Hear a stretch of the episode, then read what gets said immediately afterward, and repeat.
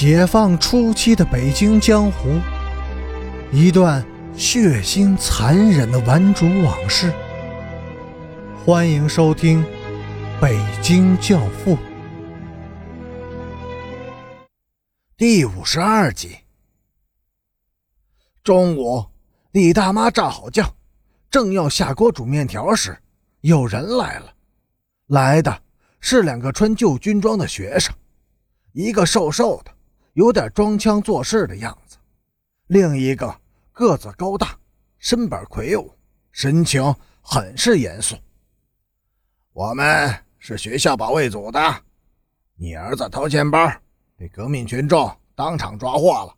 我们是按他交代的口供来提取他藏在家中的赃款的。瘦子板着脸说：“有介绍信吗？”李大妈。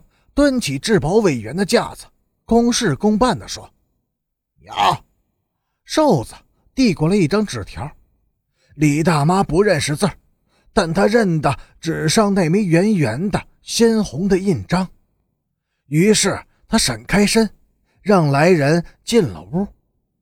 两个人刚进到屋里，立刻就翻箱倒柜的折腾开了。李大妈知道儿子有钱。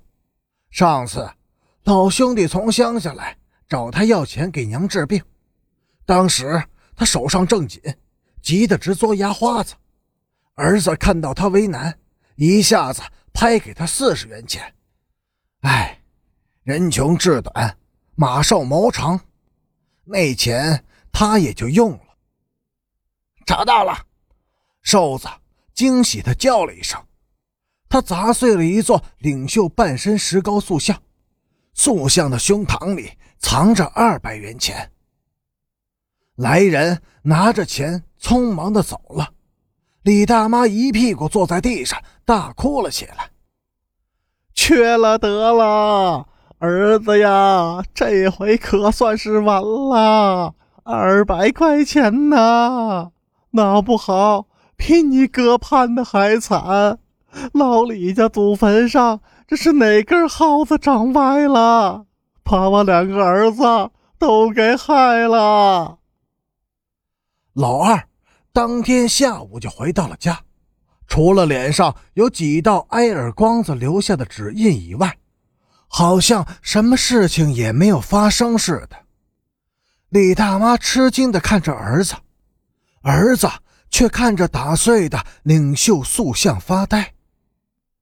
当天晚上，田建国和刘南征在莫斯科餐厅请客吃饭，招待那些参加洗佛爷活动的全体有功人员。从这一天起，洗佛爷就成了老红卫兵们的重要经济活动。那一天是几月几号？现在已经无人可以记得住了。当时在场的人们。只记得那天的月亮很大、很圆，低低的垂着，几乎就是挂在树梢上。月光下的安外小树林一片的惨白。当然，人们还记得那令人心惊肉跳的刀刃割击声，那惨烈的嚎叫声，还有那染红了地面的鲜血。边雅军和陈诚到达小树林的时候，有两个小佛爷和一个圈子正在树林子里幽会，三个人都不过十四五岁。佛爷们又急切又恐惧的在圈子身上胡乱摸了一气以后，胆子壮了一些，开始手忙脚乱的扒扯他的裤子，裤子扒下来了，在月光下。清晰的看见了两条细细的腿，和两条腿相交处的那个神秘的部位。三个人都不知所措了，傻呆呆的愣在那里。陈诚给了两个佛爷一人一个大耳光，又狠狠的在他们屁股上踢了几脚，把他们轰走了。等佛爷们走远了，他才放圈子走。在他临走时。陈诚给了他两个耳光，说：“他们给了你多少钱？”两块。小丫头怯生生地掏出一张两元钱的钞票，在手里揉搓着。你要钱有什么用？两块钱就把自己卖了？陈诚怒冲冲地问他：“零花钱，别的同学都有零花钱，我……”又是一个大耳光，小丫头蹑去了两步，捂着脸哭了。滚回家去！以后再让我看见你，我就揍死你！